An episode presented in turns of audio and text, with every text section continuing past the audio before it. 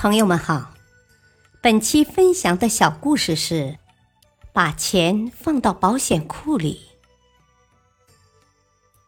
有一个犹太富商叫卡尔，他的资产有上亿美元，但他却很少将钱存进银行，而是将大部分现金放在自己的保险库里。一天，有一位日本商人来拜访卡尔。这位日本商人在银行有很多存款，他向卡尔问一个他一直疑惑不解的问题：“哦，卡尔先生，对我来说，如果没有储蓄，生活就等于失去了保障。你有那么多的钱，却为什么不存进银行呢？”卡尔不慌不忙的答道：“哦。”哼，认为储蓄是生活的安全保障，存的钱越多，在心理上的安全保障程度则越高。如此下去，永远没有满足的一天。这样一来，岂不是把有用的钱全部束之高阁了吗？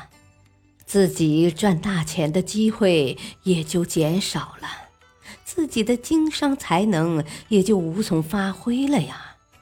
你再仔细想想，哪有省吃俭用、光靠利息而成为世界上知名富翁的呢？日本商人无法反驳，但心里又觉得有点不服气，反问道：“哦，你的意思是反对储蓄了？”卡尔解释道：“哦，当然不是彻头彻尾的反对了。”我反对的是把储蓄当成一种嗜好，而忘记了等钱储蓄到一定的时候把它提出来，再活用这些钱，使它赚到比银行利息多得多的钱。我反对银行里的钱越存越多时，便靠利息来补贴生活费，这不仅养成了依赖性，也使钱失去了活力，丧失了生机。